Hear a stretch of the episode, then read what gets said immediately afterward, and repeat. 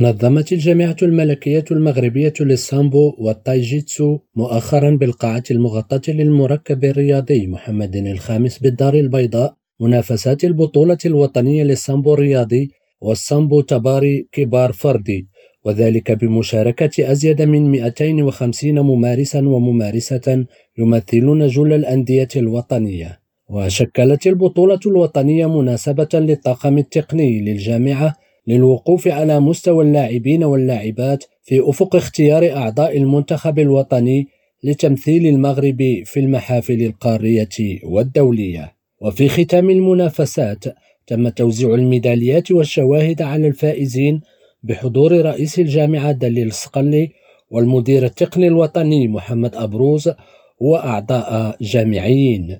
محمد بن مسعود ريم راديو الدار البيضاء.